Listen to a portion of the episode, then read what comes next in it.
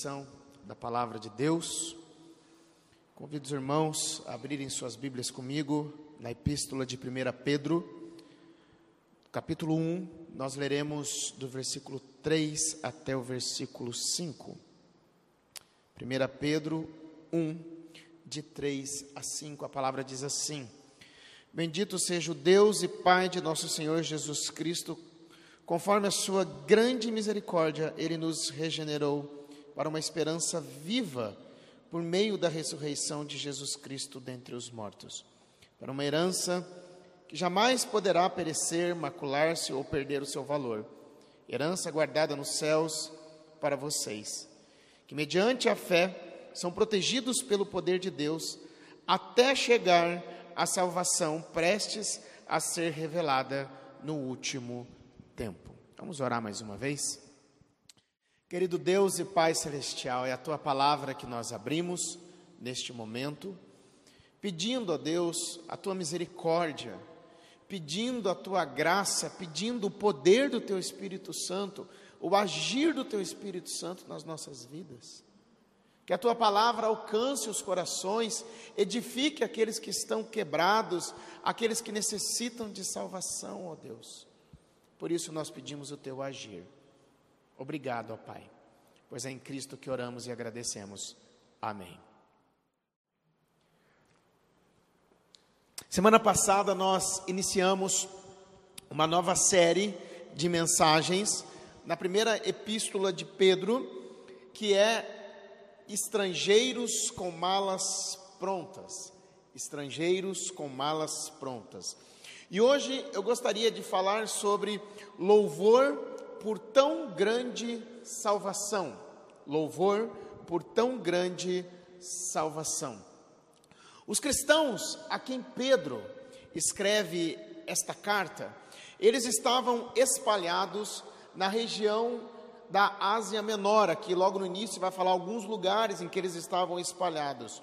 E conforme Pedro escreve, eles estavam passando por vários tipos de provações. Olha o que, que diz o versículo 6: diz assim: Nisso vocês exultam, ainda que agora, por um pouco de tempo, devam ser entristecidos por todo tipo de provação. Ou seja, aqueles cristãos estavam passando por todo tipo de provação, e entre elas havia perseguição por fazerem aquilo que é justo, nós vimos isso na semana passada. Eles estavam sendo perseguidos por causa do nome de Cristo e havia desencadeado uma perseguição pelo Império Romano aos cristãos depois que Nero põe fogo em Roma, a sua popularidade começa a cair, então ele coloca a culpa nos cristãos. Por isso, essa carta, quando nós a lemos, ela é uma carta pastoral. E o propósito dela é encorajar os crentes a se sentirem ou se manterem firmes na graça de Deus neste mundo que é hostil. Olha o que ele diz lá no capítulo 5, versículo 12. Diz assim: Com a ajuda de Silvano, a quem considero irmão fiel, eu lhes escrevi resumidamente, encorajando-os e testemunhando que esta é a verdadeira graça de Deus. Mantenham-se firme na graça de Deus. E estes, a quem Pedro escreve, logo no início, ele os chama de peregrinos, ou algumas outra, outras versões estrangeiros, palavra esta que é usada em relação a pessoas que são residentes temporárias em algum território. E estes peregrinos, como nós vimos na semana passada, eles foram eleitos segundo a presciência de Deus, que significa o quê? Significa que eles foram eleitos conforme o cuidado paternal de Deus antes da fundação do mundo. Isso implica que até a situação pela qual eles estavam passando, de perseguição, de lutas, ela não passa desapercebida por Deus.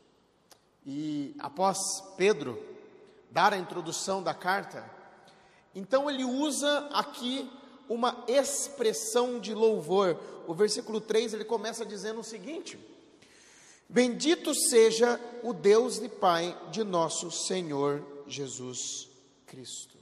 Num tempo de extrema perseguição, num tempo de sofrimento e de dor, o apóstolo, Paulo, o apóstolo Pedro, ele começa a sua carta com uma, com uma expressão de louvor que é chamada de doxologia. O que, que é isso? Ele glorifica a Deus pela sua grandeza e pela sua majestade. Então, em meio às dores, em meio aos sofrimentos, Pedro, ele inicia a sua carta com uma expressão de louvor. E ele nos apresenta um motivo, o porquê que ele louva a Deus. Do versículo 3 até o versículo 9, nós não vamos estudar é, todos eles hoje. É uma única frase no grego, é uma frase muito longa, mas as nossas versões, elas não traduzem elas dessa maneira, elas são divididas né? Porque ficaria muito extenso. E aqui, do versículo 3 até o versículo 9, Pedro, ele fala das bênçãos da salvação dos peregrinos. E hoje eu gostaria de ver somente parte desta adoração que louva a Deus por essa tão grande salvação. E a primeira lição que nós tiramos aqui é que os peregrinos desfrutam de uma esperança imortal. Os peregrinos desfrutam de uma esperança imortal. Versículo 3 ainda, a partir da segunda parte, diz assim: Conforme a sua grande misericórdia, ele nos regenerou para uma esperança viva por meio da ressurreição de Jesus Cristo dentre os mortos. Pedro ele nos mostra que a vida sobrenatural, ela é uma dádiva de Deus, pois segundo a grande misericórdia de Deus, o texto diz que ele nos regenerou. Regenerar aqui se refere a um novo nascimento, a uma nova vida. E essa nova vida, ela só acontece segundo a misericórdia de Deus. O que, que significa a palavra misericórdia? Misericórdia significa bondade e boa vontade ao miserável e ao aflito, associado com o desejo de ajudá-lo. Foi justamente isso que Deus viu em nós, porque Paulo também, é, compartilhando algo parecido, ele vai dizer que nós estávamos mortos nos nossos pecados e delitos. Olha o que, que diz lá Efésios 2, versículo 1, depois versículo 4 e versículo 5 diz assim: Vocês estavam mortos em suas transgressões e pecados. Versículo 4: Todavia Deus, que é rico em misericórdia, pelo grande amor com que nos amou, deu-nos vida juntamente com Cristo, quando ainda estávamos mortos em transgressões. Pela graça vocês são salvos. Nós estávamos mortos espiritualmente, mas Deus usa de bondade e de amor para conosco, Ele vê o nosso estado, a nossa miséria, e então Ele nos dá vida. E essa vida que Ele nos dá é a regeneração. E a regeneração, ela é uma obra do Espírito Santo na nossa vida. Eu lembro de que quando Jesus se encontra com Nicodemos. Lá em João capítulo 3 vai dizer isso, né? Nicodemos procura Jesus e Nicodemos ele chega até Jesus dizendo saber quem Jesus era. E Jesus, ele dá um corte em Nicodemos dizendo que Nicodemos precisava nascer de novo. Olha o que, que ele diz lá então no versículo no capítulo 3, versículo 5, versículo 6 diz assim: Respondeu-lhe Jesus: Digo-lhe a verdade, ninguém pode entrar no reino de Deus se não nascer da água e do espírito. O que nasce da carne é carne, mas o que nasce do espírito é espírito. Então, a regeneração, ela é um novo nascimento na nossa vida que é produzido por Deus através do Espírito Santo em nós. Não é pela nossa vontade, mas é pela vontade de Deus. Quem faz essa obra é Deus, porque nós estávamos mortos em nossas transgressões e pecados. Então Deus, na sua misericórdia, ele nos dá uma nova vida. E a partir desse novo nascimento, dessa nova vida que nós temos, nós passamos a ser cidadãos do reino de Deus. E com respeito a este mundo aqui, nós passamos a ser peregrinos. Mas o texto continua dizendo que ele nos regenerou para uma esperança viva.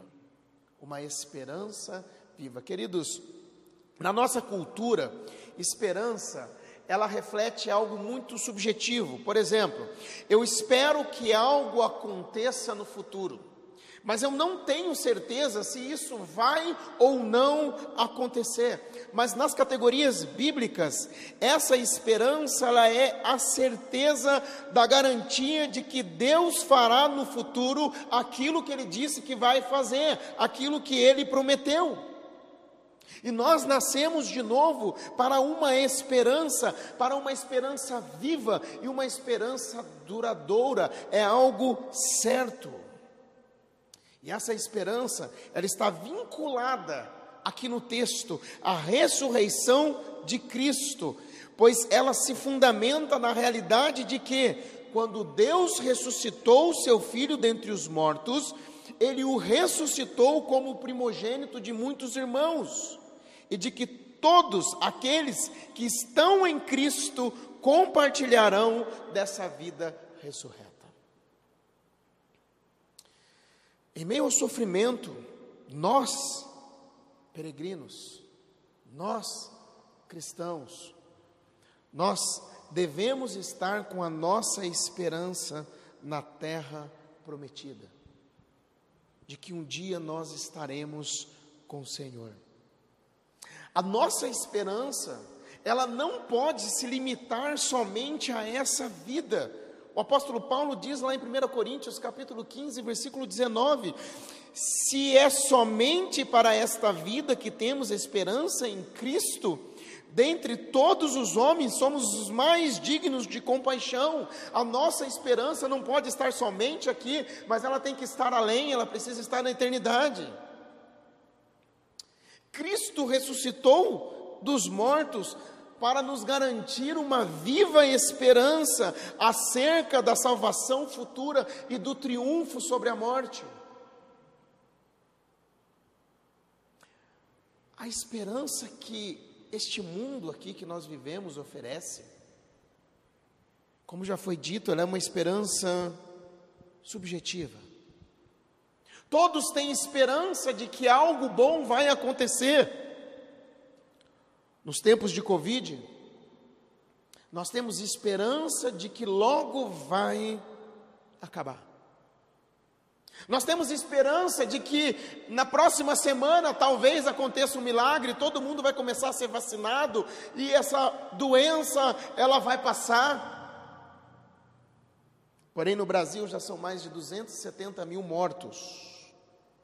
E quantos já morreram sem ter alcançado algo? Talvez muitos que estão morrendo essa semana, essa semana estavam esperando por uma vacina ou que essa pandemia acabasse, mas lá já se foram um ano de pandemia e nós estamos aqui. Quantos estão com medo? Quantos estão depressivos? Pessoas têm me procurado para falar de amigos, parentes ou até pessoas próximas que têm conversado comigo que estão dentro de casa depressivas nesse momento de pandemia. A esperança desse mundo é uma esperança subjetiva. Mas a esperança do peregrino, a nossa esperança, ela é uma esperança viva, ela se baseia na ressurreição de Cristo, por isso ela é uma esperança imortal. Segunda lição: os crentes, os peregrinos, eles desfrutam de uma herança indestrutível. eles desfrutam de uma herança indestrutível. Versículo 4 diz assim: Para uma herança que jamais poderá perecer, macular-se ou perder o seu valor, herança guardada nos céus para vocês. Com a perseguição latente, Pedro mostra aos seus leitores como ver além das suas tribulações para contemplar a herança eterna que eles tinham aqui no texto. E que herança seria essa? No Antigo Testamento, o Antigo Testamento, ele refere-se à terra prometida de Canaã como a herança de Israel. Né? Olha o que, que diz lá no Salmo 105, versículo 11: diz assim: Darei a você a terra de Canaã, a herança que lhe pertence. Agora, o povo de Israel, ele era peregrino em terra estranha, rumo à terra prometida que eles iriam herdar, juntamente com todas as bênçãos da terra. Mas os leitores de Pedro, eles não herdariam a terra de Canaã, mas eles receberiam ah, uma herança na cidade eterna, eles estavam ainda distantes dessa cidade por serem peregrinos. O que seria então essa herança? Portanto, a herança aqui é a porção dos peregrinos no, no, no novo céu e nova terra, com todas as suas bênçãos.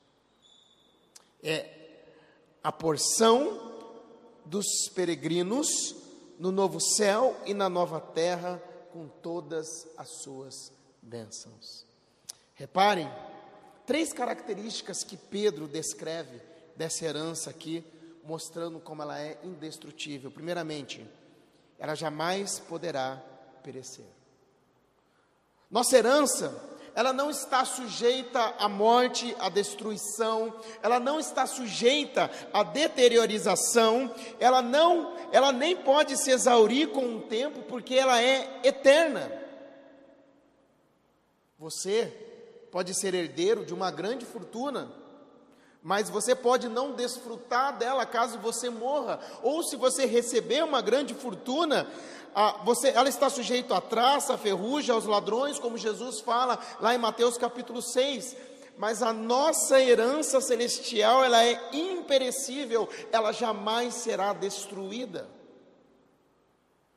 Mas ela jamais poderá macular-se também. O que, que significa? Significa que ela não pode ser estragada, corrompida, poluída, ela permanece livre de qualquer contaminação, ela é pura. Tudo na criação está manchado pelo pecado, portanto, tudo é falho, e é isso que o apóstolo Paulo fala, lá em Romanos 8, versículo 22, ele diz assim: Porque sabemos que toda a criação geme e sofre as dores de parto até agora. Toda herança terrena, ela é contaminada, mas a herança imaculada dos crentes em Jesus Cristo, ela é perfeita, ela é impecável. Mas ela também jamais poderá se perder. Ou seja, ela não pode se apagar, ela não pode definhar. E a ideia aqui é de uma flor que murcha. Uma flor que murcha. E quando uma flor passa do auge, a sua beleza ela se perde. E o mesmo jamais pode ser dito da herança que está guardada para os peregrinos no céu. A herança que está guardada, ela é indestrutível. E olha só, o texto diz que ela está guardada, indicando uma atividade que aconteceu no passado, mas com uma ação no presente. É mais ou menos assim: o próprio Deus guardou a herança dos crentes no céu e ela continua lá reservada para eles. Qualquer herança que tenhamos aqui na terra, ela pode se corromper, se exaurir com o tempo, ou ela pode se perder. Mas a que está reservada para nós no céu, ela é guardada pelo próprio Deus. Queridos, neste mundo nós somos estrangeiros, de malas prontas. Nós somos peregrinos com uma esperança viva, caminhando rumo à terra prometida, e lá nós vamos receber a nossa herança, uma herança que já está reservada para nós. E mais uma vez, Pedro nos faz olhar para a eternidade. Será que você tem olhado para a eternidade? Ou será que os nossos olhos estão muito nas coisas terrenas e na esperança terrena?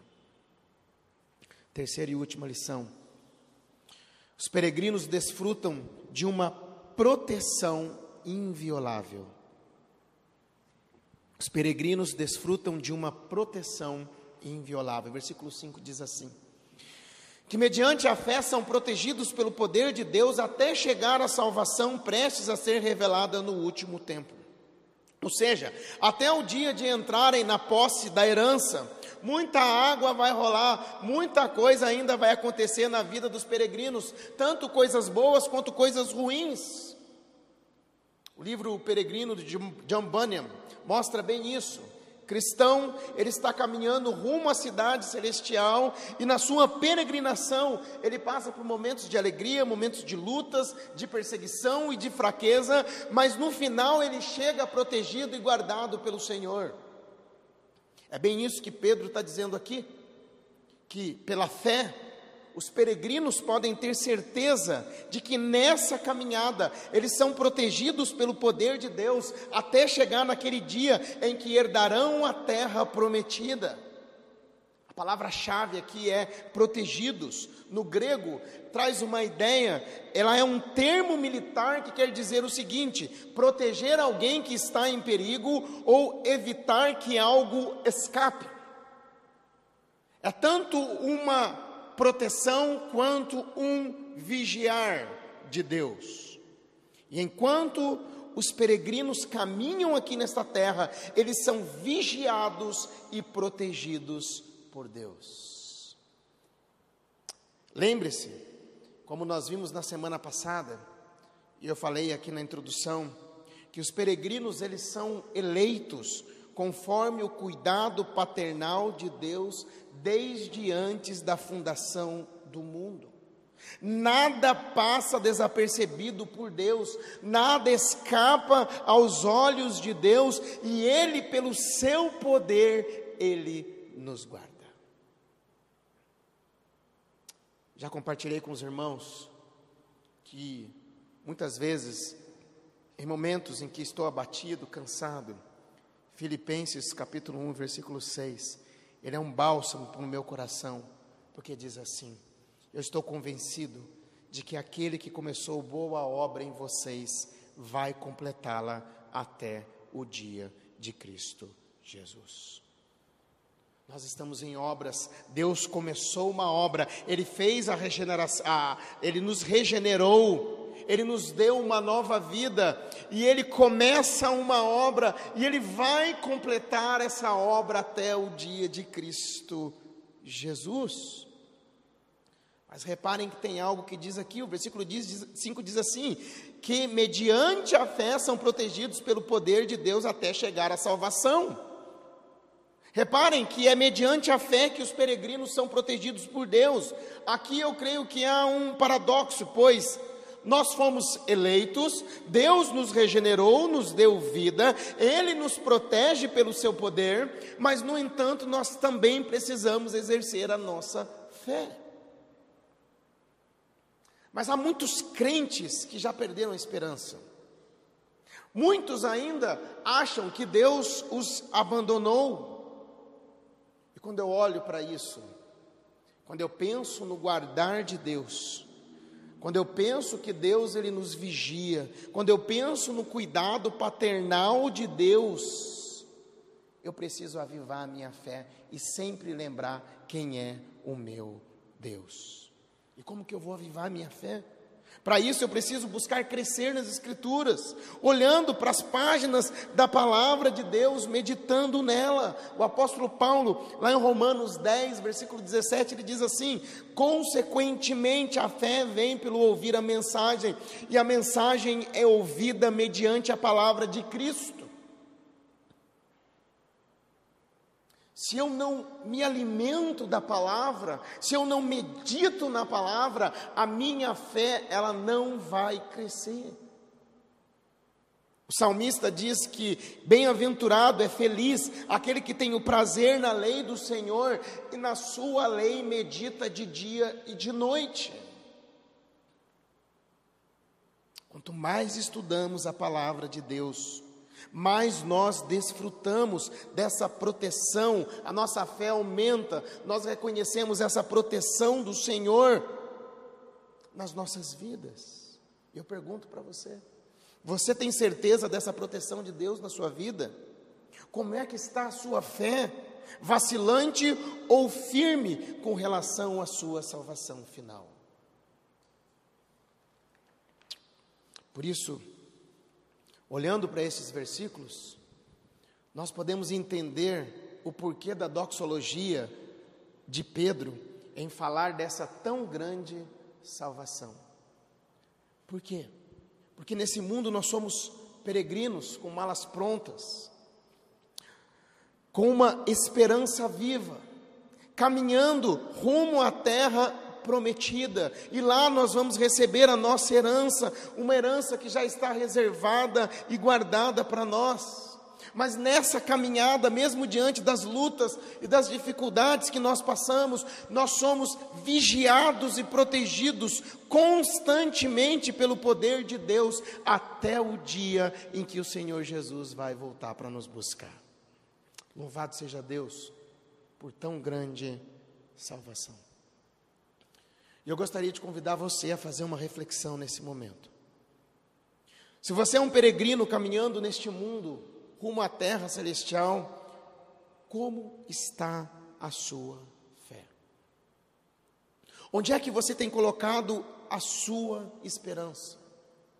No meio de tanta confusão que nós estamos passando, infelizmente existem muitos cristãos que estão perdidos, mas Pedro nos faz voltar os nossos olhos para a eternidade. Porém, vocês que nos assistem, assistem de casa, se você ainda não consegue se enquadrar, você ainda não sabe se você é um peregrino ou não, pare e pense. Eu pergunto para você onde é que está a sua esperança neste mundo? Porque se a sua esperança está aqui neste mundo, tudo que o mundo oferece é passageiro. Você tem esperança nos céus, aonde existe uma herança que é indescritível. A sua esperança está no céu, mas qual é a base da sua esperança? Ou você já não tem mais esperança? O Senhor Jesus diz para você o seguinte, João capítulo 14, de 1 a 3, ele diz assim: Não se perturbe o coração de vocês, para aquele que não tem esperança, não se perturbe. Creiam em Deus, creiam também em mim. Na casa de meu pai há muitos aposentos. Se não for assim, se não fosse assim, eu lhes teria dito: vou preparar-lhes lugar. E se eu for lhes preparar lugar, voltarei e os levarei para mim, para que vocês estejam onde eu estiver. Se você não tem certeza, se você ainda não é um peregrino, se a sua esperança está aqui, ou se você está sem esperança, o Senhor Jesus diz: não se turbe, mas tenha esperança, creia em Deus e creia também em mim. Como eu disse aqui no início da mensagem, nós estávamos mortos nos nossos delitos e pecados. O, nós somos mortos espiritualmente, mas Cristo veio a este mundo para que nós pudéssemos crer nele. E o que, que significa crer em Jesus? Significa que Jesus veio a este mundo, ele viveu uma vida que eu jamais viveria. Cristo nunca pecou. E quando ele vai para a cruz do Calvário, ele morre a morte que eu deveria morrer, que você deveria morrer, ele morre no nosso lugar. Então, quando eu creio em Cristo, significa que eu entrego a minha vida a Cristo, que eu recebo a Jesus como Senhor e Salvador da minha vida, confiando na Sua obra. E qual é a obra de Cristo? Confiando na vida que Ele viveu, que eu não podia viver, e confiando na morte dele, que Ele morreu no meu lugar.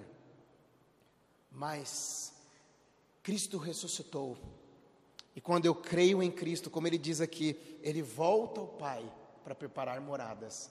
Enquanto nós estamos aqui, nós somos peregrinos, até o dia em que Jesus vai voltar para nos levar com Ele e vivermos eternamente.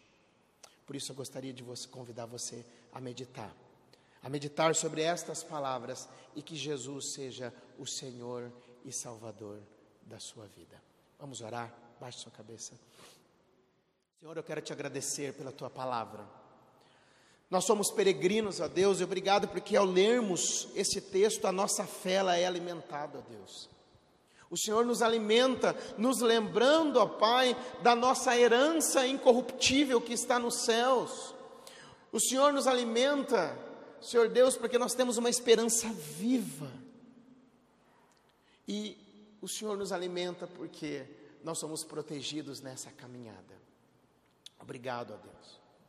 Aqueles que estão em casa, que estão sem esperança, eu peço que o Senhor os visite ou avivando a fé daqueles que está fraca, mas aqueles que ainda não são peregrinos, que não tiveram um novo nascimento, que hoje possa acontecer um milagre da regeneração e de um novo nascimento nestas vidas. Obrigado a Deus, pois é no nome de Jesus que eu oro e agradeço. Amém. Vamos louvar o nosso Deus com mais um cântico.